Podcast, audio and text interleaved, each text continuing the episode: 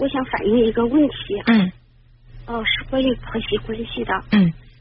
嗯嗯，我先说第一件事吧。嗯。就是嗯，我媳妇她才生了一个小孩，这是两个多月了。嗯。她嫌我的孩子不会哄那个小孩，就是总是找他的毛病吧。嗯。呃嗯，我当时我正在屋里抱着他的孩子，他冲进门就对着我孩子骂了几句，就是骂我的。嗯嗯嗯。直接骂我的。当时我和孩子我们都没有回回击他，都没有吭气儿。嗯。这是一个事情。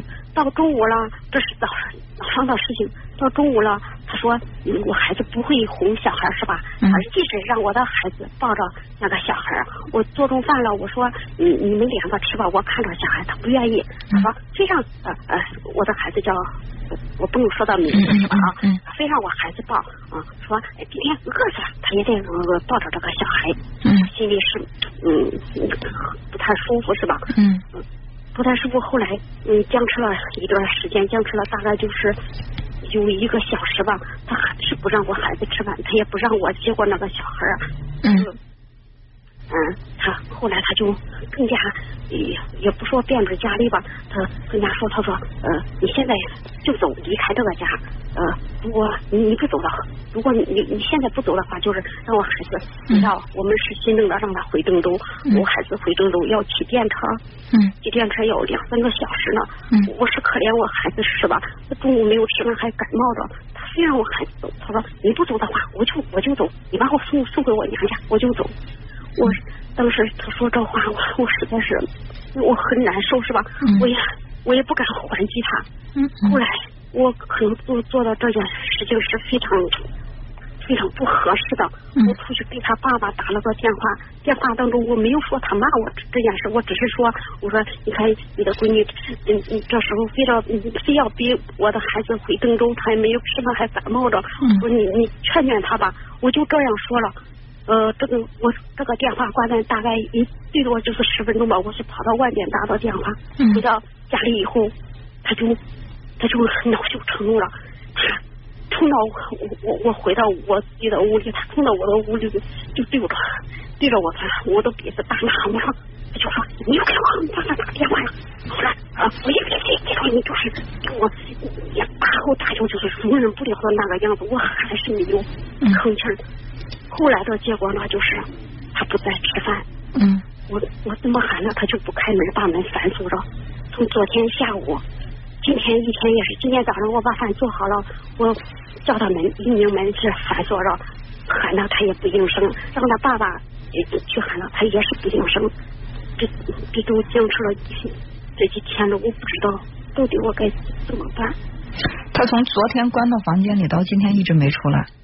他出来了。今天下午，我我我我回到家的时候，我看见他把小孩抱到我们走廊是封闭的，他把小孩抱到那里晒太阳。我问他，我说你咋不吃饭呢？我把饭放到我们的桌子，我看他都没有动，他不理我，他不吭气儿，不吭气。今晚上我还是照样做饭，做饭呃去叫门，我看门我一拧还是锁着的，他也不搭理我。呃，他在怀孕生孩子之前脾气怎么样？也是暴走，她怀疑，她是嗯，临生孩子之前一个月才回到我们家，原来是和孩我的孩子他们两个在郑州，嗯，他都闹腾过几次了，从从他回来到到一段时间，前一大年三十就是大门反锁着，也不出来吃饭。说实话哈，就是嗯，就是他们两个两口子怎么过，我认为都没问题。你都不不需要去参与，你也别心疼你儿子。你儿子愿意找这样的妻子，那就是一个愿打一个愿挨。你这个做妈妈的，呃，我觉得放宽心，他受不了，他自然会想办法解决这个问题。如果他还心甘情愿的，就是啊被这样辱骂、被摆布，那就证明这个婚姻关系对他们两个人来说是平衡的，就是一个愿打一个愿挨嘛。对吧？嗯，但是我现在比较担。那他当时为什么要找他呢？我也不知道，他们其实也相处了好几年才结婚的。对呀，那相处了好几年，他最终还是选择跟他结婚，就证明他俩合适。咱们外人看不出来人家俩合适不合适。有的人就是呃特别习惯于替别人做主，说哎呀这样的老婆你看你怎么样？我是这样感觉的。你儿子一天不愿意离婚，就证明这个婚姻关系对他来说他是能够受得了的，甚至在咱们看来他是煎熬，对他来说是一种享受呢。真有可能是这样的，因为我们做做做，我知道做妈妈的，你看我经常带着我儿子小时候，我带他出去玩，他其实在跟别的小朋友在玩，哎呀，我总担心别的小朋友会欺负他，人家只是在打打打闹闹、推推搡搡玩，我就觉得哎呀，是不是小朋友跟你打架？就是我会觉得自己特别紧张、草木皆兵的，所以就是有的时候，你你在这个家庭当中，你参与的越多。反而会让这个家庭矛盾更加的突出。其实你就把这个孩子这样说我，每次一遇到这种情况，我我就受不了。你的爱人呢？他也不说话，他他从来不说话。你跟爱人关系好吗？嗯，我们两个也吵闹，但是吵闹过去就什么事也没有。如果你们两个关系好的话，你们两个好好的过你的日子。相信儿孙自有儿儿孙福，你不需要在这儿替他看孩子照，或者是替他做饭，因为他需要你的时候，他会对你有起码的尊重。连尊重都没有，你把饭做好端在人家面前，人家眼皮都不抬，连应一声都不应，那就证明你很多余。你的这个劳动不但没有价值，对人家来说是碍眼的。哦，那既然如此，为什么还要去？为他付出呢？我是我想出去找个工作。我说他已经满满月了，这孩子都两个多月了。嗯。但是我的孩子一直不让我出去。他他凭什么不让你出去？他说让我在家伺候着他。为什么他他你儿子有什么资格说让你在家伺候？我这个人就非常的煎熬。你为什么要煎熬呢？这样的事。我我觉得你想出去，我不我不想待在家。你想出去就出去啊！你你儿子多自私啊！你你在家受着这样的委屈，受着这样的气，他不让你出去，他让你在家伺候，他给你出这个费用吗？给你发工资吗？他说他恐怕事态闹大了。他如果害怕事态闹大，当初他为什么选择选择结婚呢？人家那些无父无母的人，人家都不结婚了吗？也就是说，你要离开他的家，他都生活不下去了吗？那可见你这个儿子，他压根就不独立，连独立都没有，他干嘛选择结婚呢？你替他扛扛这个雷，扛到什么时候？我也我也就是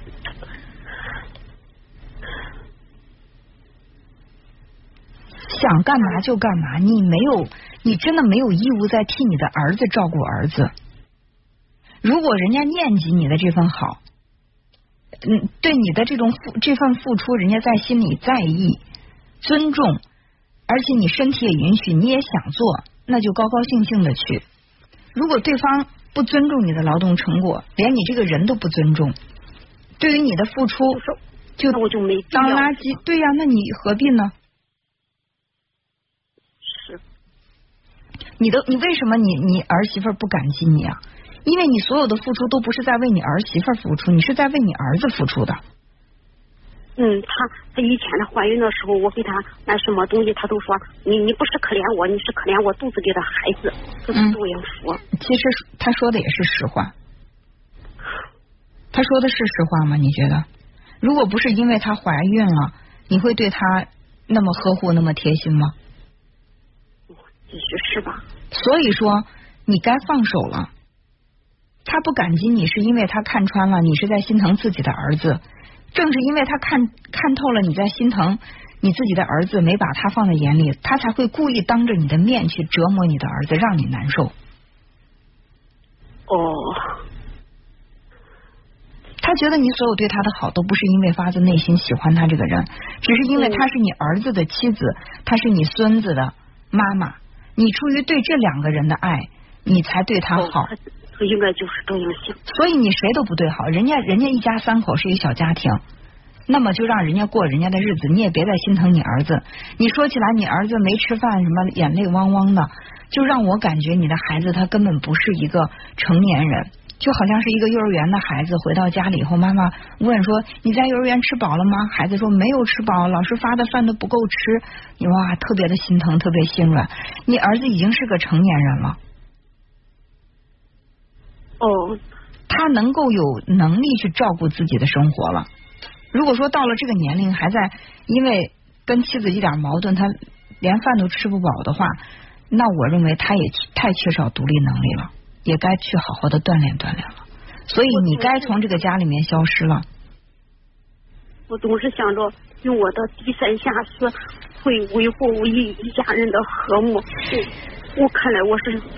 我是想错了，是吧？大错特错，在我看来，没有一个人靠低三下四能够维持一段感情的。你的低三下四只会让别人对你更加轻看。嗯，对，我就感觉这个是变本加厉。所以，先过好自己的生活，才是给孩子树立一个榜样。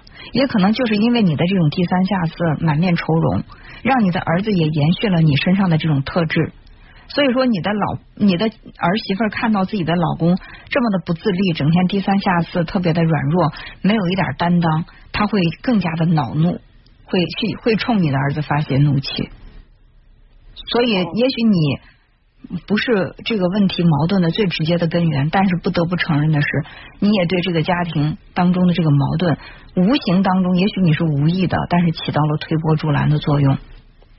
所以你你远离或许更让这个小家庭平静，好吧？那行，嗯，好，那就这样。谢谢老师啊，哎，好，再见。